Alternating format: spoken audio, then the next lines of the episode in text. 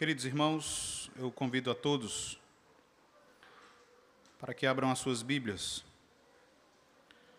na carta aos Hebreus, no capítulo 9, no versículo de número 27.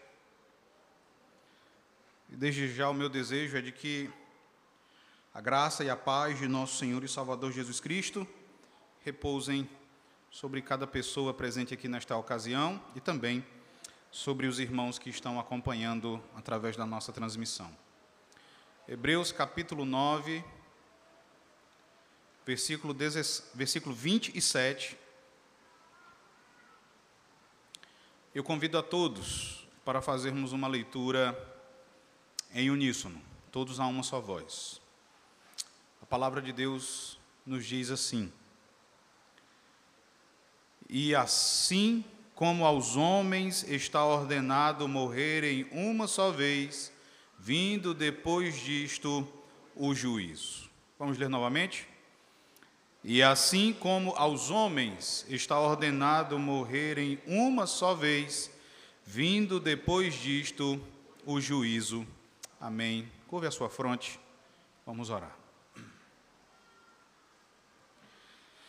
Senhor nosso Deus, Pai bendito, nós louvamos o Teu santo nome, nós exaltamos ao Senhor, nós declaramos, ó Pai amado, a Tua soberania, a Tua majestade, o Teu governo sobre todas as coisas, sobre as nossas vidas. E expressamos ao Senhor, ó Deus, a nossa profunda gratidão pela obra da graça realizada em nosso coração, pela obra da graça, ó Deus, realizada na vida de cada pessoa aqui, que foi, ó Deus, resgatada pelo Senhor das trevas do pecado, que foi, ó Pai bendito, redimida através do sangue de teu Filho Jesus Cristo. Nós nos alegramos também, ó Deus bendito, por podermos estar reunidos, por podermos, ó Pai amado, gozar da liberdade de te cultuar, de ler a tua palavra, de entoar louvores ao teu nome, de podermos apresentar a ti as nossas súplicas e as nossas orações. Nós te louvamos, ó Deus, também pela palavra que ouviremos nesta ocasião. E suplicamos, ó Deus, que o Senhor nos assista neste instante. Que o Senhor nos ajude, que o Senhor nos auxilie.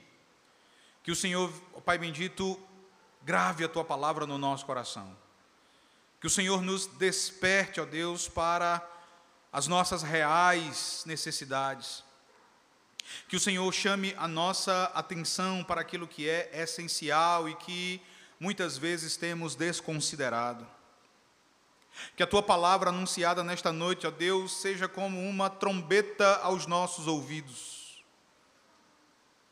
Que venha, ó Pai amado, a a nos incomodar, a fazer com que voltemos, ó Deus, a nossa atenção para aquilo que é realmente importante, para que também, ó Deus, leiamos a nossa realidade pela tua palavra, e para que nossos corações sejam depositados, ó Deus, diante de ti, tendo o Senhor como a nossa única esperança. Seja, ó Deus, com as tuas ovelhas que estão aqui nesta noite Seja, ó Deus, com as tuas ovelhas que estão em suas casas, acompanhando através, ó Deus, da transmissão. Que todas as tuas ovelhas, ó Deus, recebam de ti o alimento de que necessitam para, para viver de modo a glorificar o teu nome, mas também, ó Deus, para morrer de modo a manifestar a glória de nosso Senhor Jesus Cristo. Em nome de quem nós oramos, em nome de quem, ó Deus, desde já nós te exaltamos. Amém. Meus irmãos, hoje eu não eu não pretendo fazer uma uma exposição bíblica. Hoje eu me coloco diante de vocês desejoso de lhes trazer uma exortação um apelo em forma de homilia, de discurso, uma exortação a respeito de um assunto grave, sério, solene e urgente. E eu desejo fazer isto, meus amados irmãos, apenas tomando como ponto de partida a passagem que nós acabamos de ler, aqui em Hebreus, no capítulo 9, no verso 27, na qual o autor ele faz uma analogia. Ele compara a nossa existência com a obra realizada pelo Senhor Jesus Cristo. Neste trecho de Hebreus, o autor vem discorrendo a respeito da perfeição do sacrifício único realizado por Jesus Cristo. E para enfatizar a perfeição da obra realizada pelo Senhor Jesus, o autor menciona algo que soa como uma lei. Algo que é como que uma ordem imposta a todos os homens. De acordo com o autor, meus irmãos, há algo que é inevitável a todas as pessoas. Que, em razão das nossas circunstâncias, é inevitável a todos os homens, algo que é certo que vai acontecer conosco. Todos os seres humanos, meus irmãos, estão destinados a passar por uma determinada experiência que é a morte. E nós ignoramos quando isso se dará conosco. Nós desconhecemos qual será o dia da nossa morte. Nenhum de nós aqui sabe o dia em que morrerá. Porém, meus irmãos, à luz do Salmo 139, verso 16, é certo que esse dia já foi escrito e já foi determinado pelo Senhor. E cada dia vivido, nós estamos mais próximos do dia da nossa morte. Irmãos, uma das poucas certezas que cada um de nós pode ter na presente vida é a de que um dia, cedo ou tarde, morrerá. E nós sabemos que, em virtude do que aconteceu lá no Jardim do Éden, lá no princípio da história, toda a raça humana se tornou sujeita à morte. Abra sua Bíblia e veja isso. No livro de Gênesis, no capítulo 2 e no verso 17. Gênesis, capítulo 2. Versículo de número 17.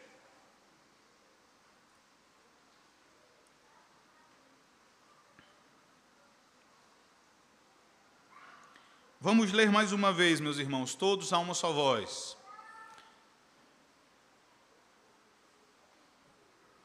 O Senhor, Ele nos diz: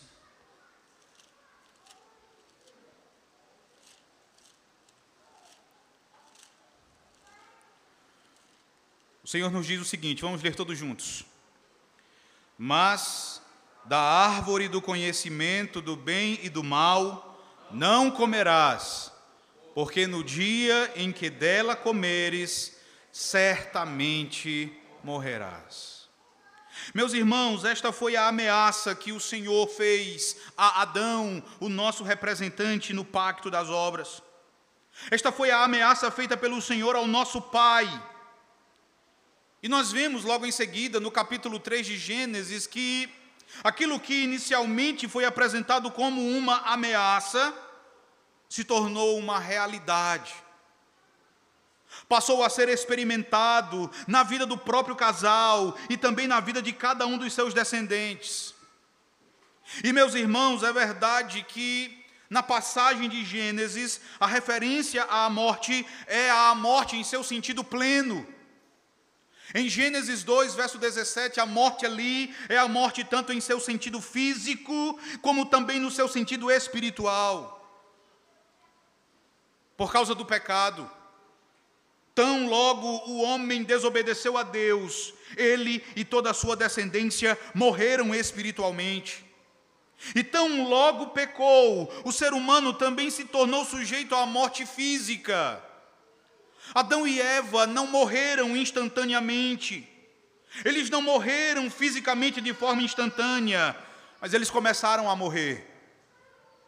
Eles começaram a se deteriorar, eles começaram a experimentar em seus corpos os efeitos do pecado, o desgaste, as dores, as enfermidades. E não demorou para que eles testemunhassem a primeira morte ocorrida no mundo criado por Deus. Quando o próprio Deus matou um animal para cobrir a nudez dos nossos primeiros pais. Eu fico tentando imaginar, meus irmãos, qual terá sido a reação de Adão e Eva ao testemunharem a primeira morte na, na criação. E desde o pecado, desde a queda, a morte tem sido uma triste realidade na nossa experiência. Tente lembrar. Mas ao longo da tua caminhada, você já perdeu inúmeras pessoas amadas. Você perdeu familiares e amigos queridos. E certamente do ano passado para cá, esse relacionamento com a morte tem se tornado mais intenso, tem se tornado mais próximo, tem se tornado mais frequente. Meus irmãos, eu creio que a nossa geração nunca perdeu tantos parentes e tantos amigos como do ano passado para cá. Nunca perdemos parentes e amigos com uma frequência e uma velocidade tão grande como agora, por causa da pandemia da Covid-19. Pense também nas últimas semanas. As últimas semanas têm sido tensas têm sido terríveis, têm sido tristes.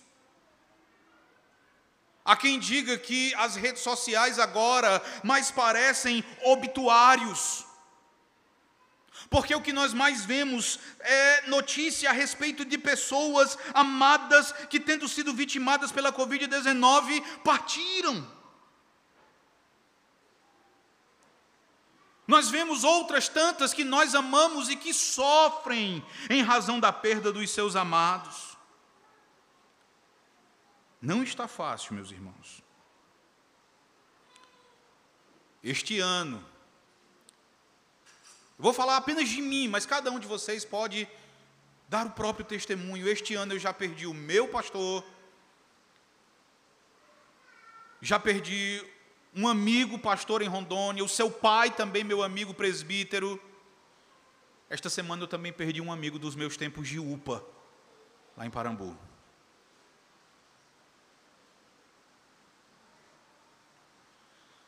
Todos os dias a Covid-19, ela faz uma nova ferida no nosso coração.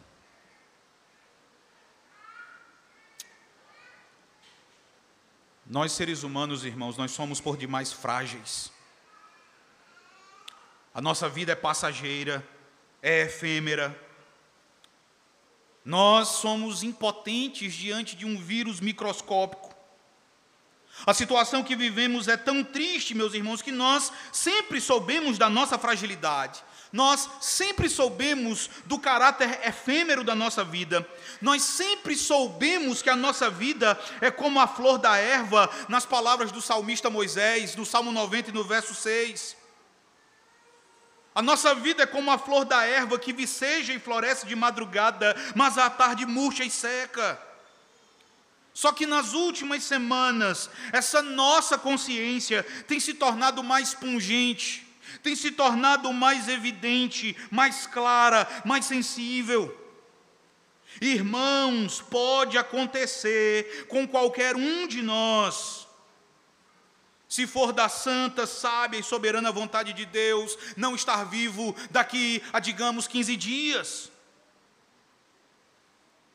Nós temos visto pessoas que, num espaço de poucos dias, uma semana talvez, vão dar suspeita de estarem infectadas à perda da consciência em uma UTI ao serem entubadas.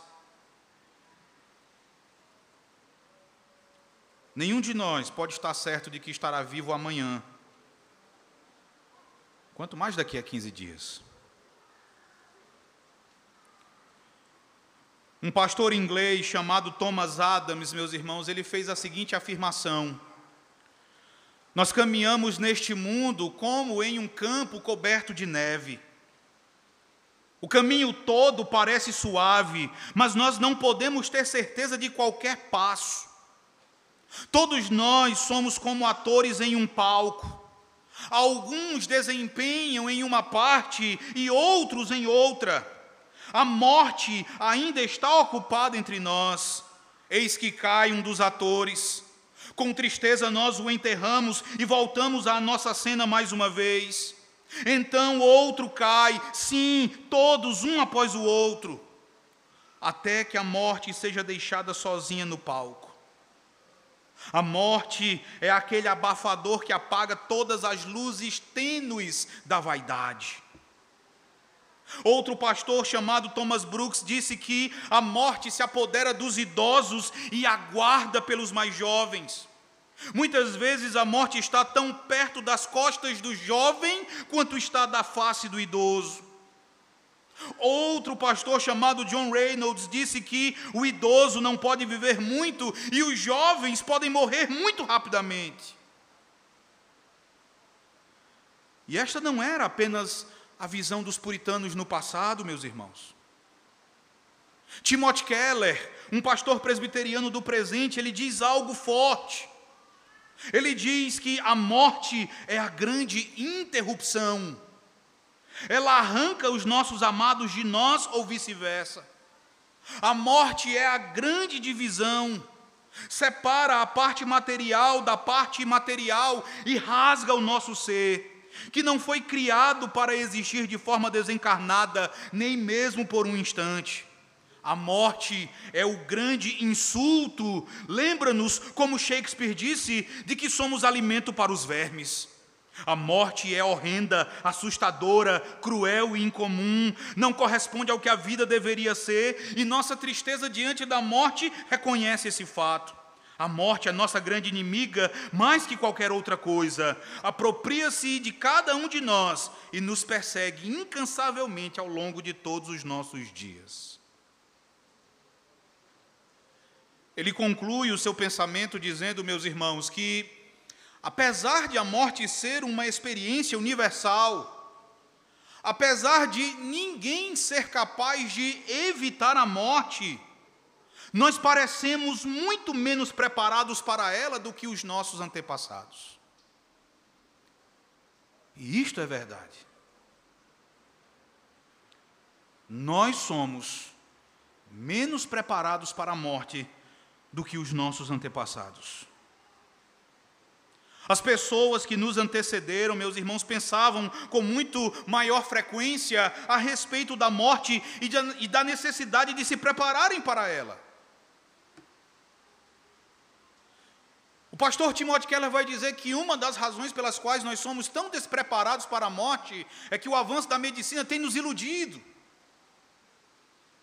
Nós não somos como as pessoas do passado que morriam numa frequência enorme, vitimadas pelas mais variadas doenças. Não, agora nós confiamos na medicina, nós confiamos nos tratamentos oferecidos, nós confiamos nos bons hospitais que são equipados. E não pensamos tanto assim na morte. Mesmo agora, nesse período. Apesar de tudo que temos vivido, do temor que temos sentido, a morte não parece ser a nossa preocupação. Nós até tememos a morte, mas nós não nos preparamos para ela.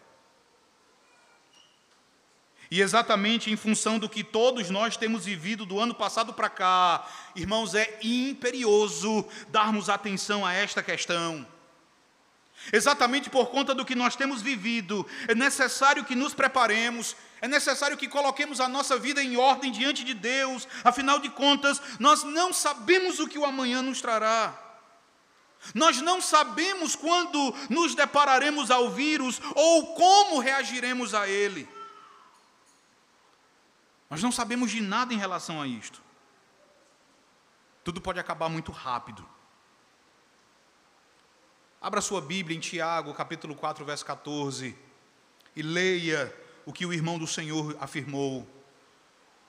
Tiago, capítulo 4, verso 14.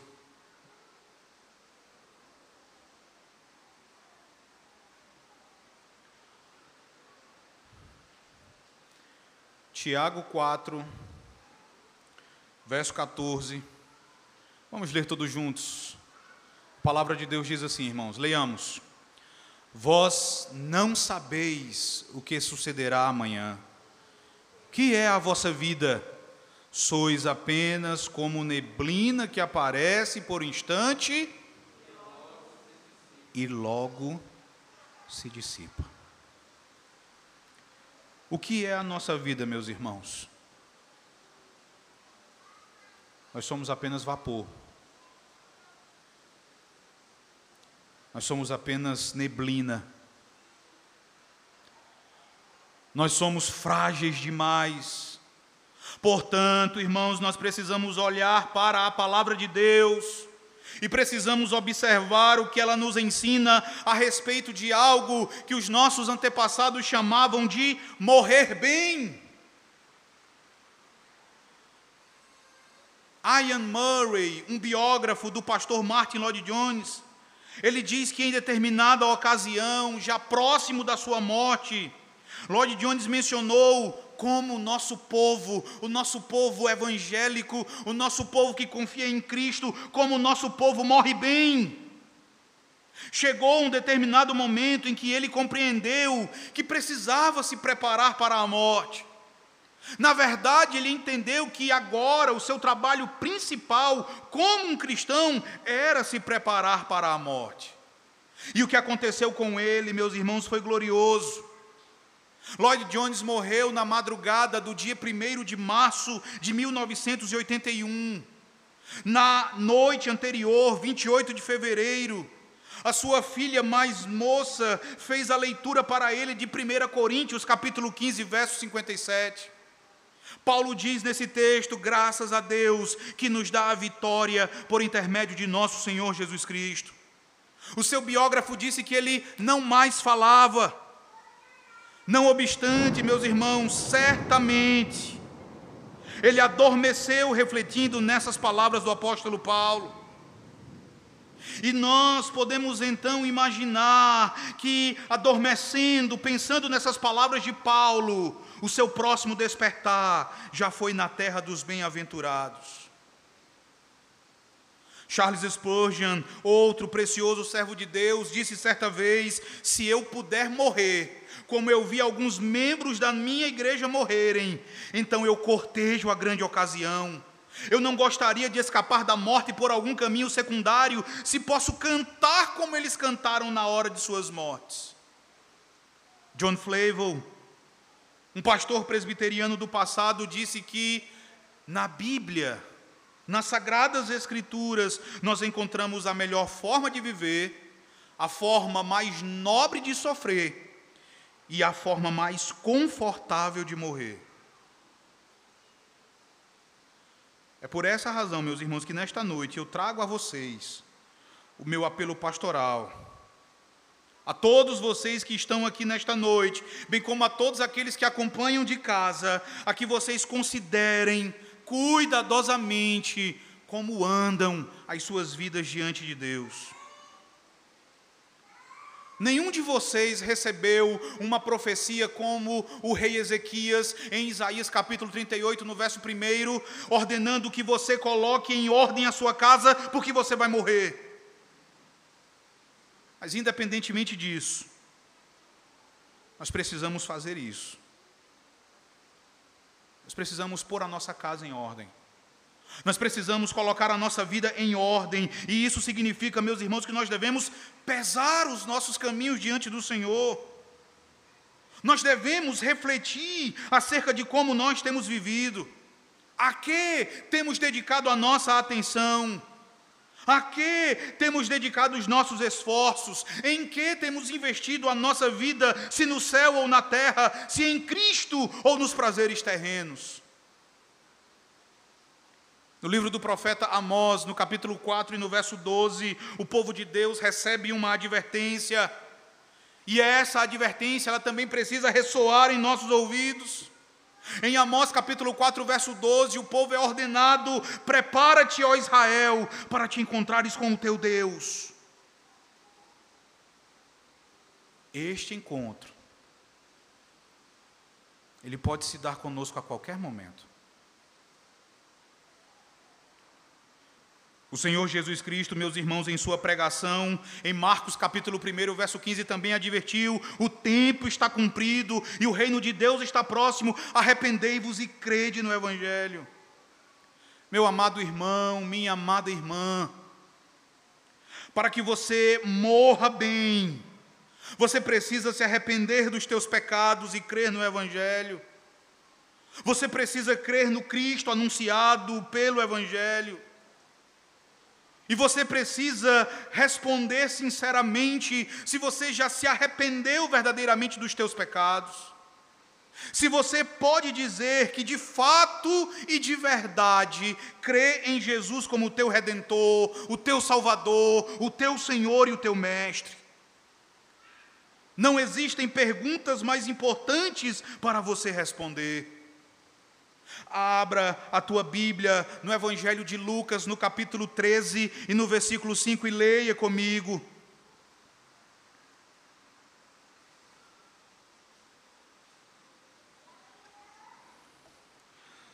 Evangelho de Lucas, capítulo 13, do verso 1 ao verso 5. Eu lerei agora, meus irmãos, e peço que vocês acompanhem. O Evangelho de Lucas diz assim: Naquela mesma ocasião, chegando alguns, falavam a Jesus a respeito dos galileus, cujo sangue Pilatos misturara com os sacrifícios que os mesmos realizavam.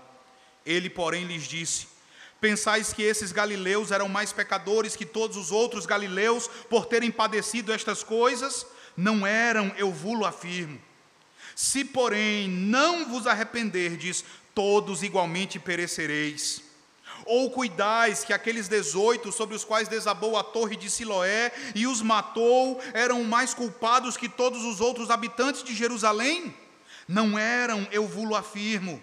Mas se não vos arrependerdes, todos igualmente perecereis. Ouvir isso ao som de trovão é legal, não é? Irmãos, a morte está ordenada a todos nós. Nenhum de nós pode ter nenhuma certeza se estará vivo dentro de alguns dias. Você perecerá ou você será salvo?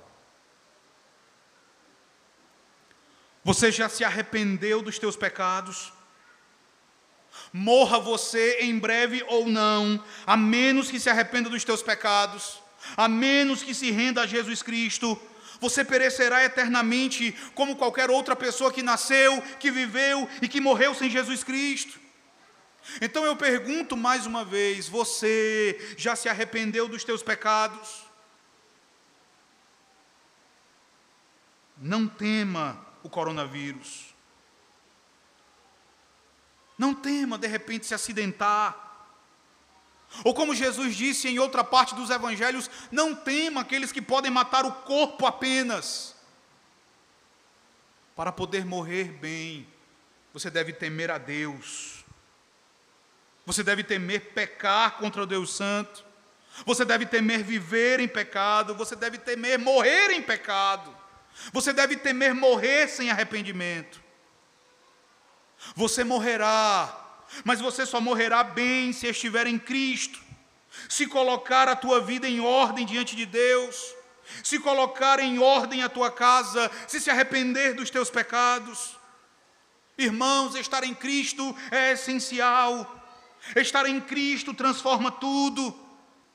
Estar em Cristo transforma até mesmo a maneira como nós encaramos a morte. A morte é uma experiência terrível, é verdade, mas, meus irmãos, nós devemos lembrar que, como inimiga, a morte já foi derrotada por Jesus Cristo. Ou, como dizia John Owen, a morte foi morta na morte de Cristo. E por causa disso, ela já não é uma feroz inimiga. Mas se você está em Cristo, ela é a amiga que te entrega nos braços do teu pastor. Ela é aquela que te leva para o teu Senhor e Redentor, o Senhor Jesus Cristo. Se você está em Cristo, a morte já não é mais um mar revolto e ameaçador, mas ela é um rio que você atravessa em tua chegada ao céu. Estar em Cristo modifica o nosso relacionamento com a morte. Não é que nós passamos a amar a morte, é que nós passamos a não mais temê-la. Nós pensamos que isto é irreal. Nós pensamos que este é um ideal inalcançável, mas não é, meus irmãos. O que ocorre é o que o pastor Timothy Keller afirmou e que eu mencionei anteriormente. O problema é que eu e você, nós estamos muito menos preparados para a morte do que a geração dos nossos antepassados. Na liturgia fúnebre da Igreja da Inglaterra, há uma oração que diz o seguinte: Damos-te graças de coração, porque te agradaste em libertar este nosso irmão das misérias deste mundo pecaminoso. O que nós dizemos quando alguém a quem amamos morre hoje é: ó oh Deus, tu não foste fiel para com ele, nós blasfemamos de Deus. Nós não conseguimos dar graças ao Senhor por isso.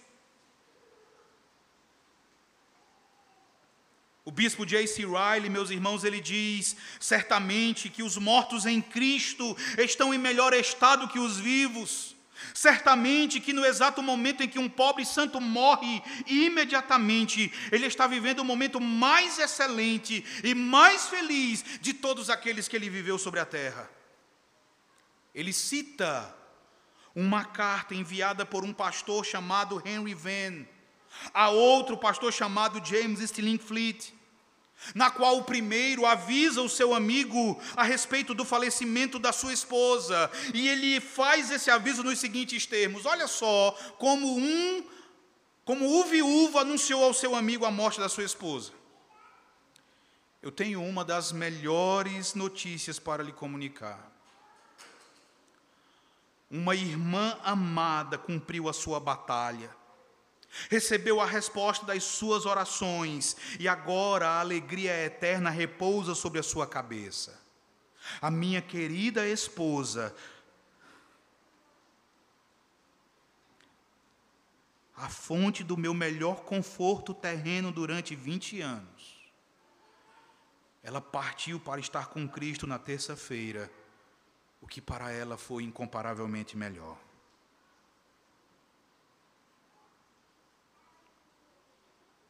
Por que não conseguimos fazer isso?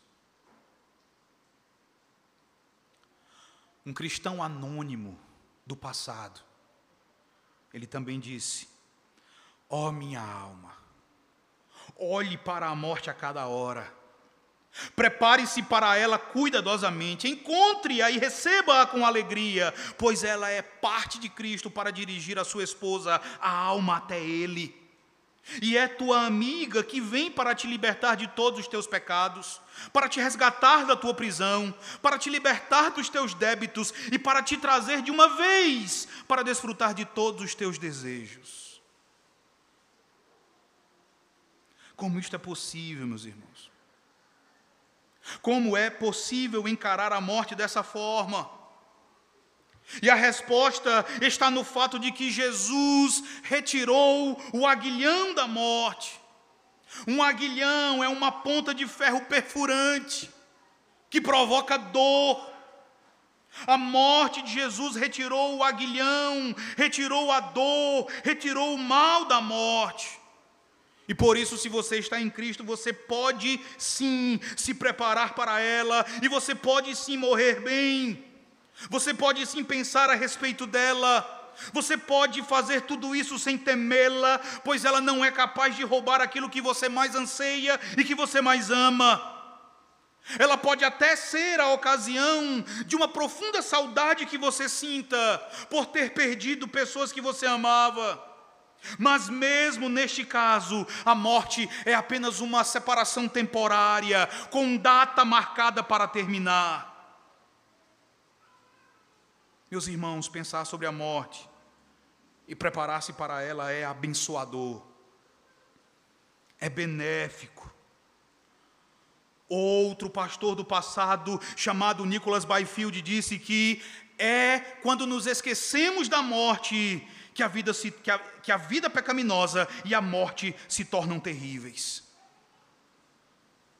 O problema está em não pensarmos nela, em não a considerarmos. Eu concluo este arrazoado, meus irmãos,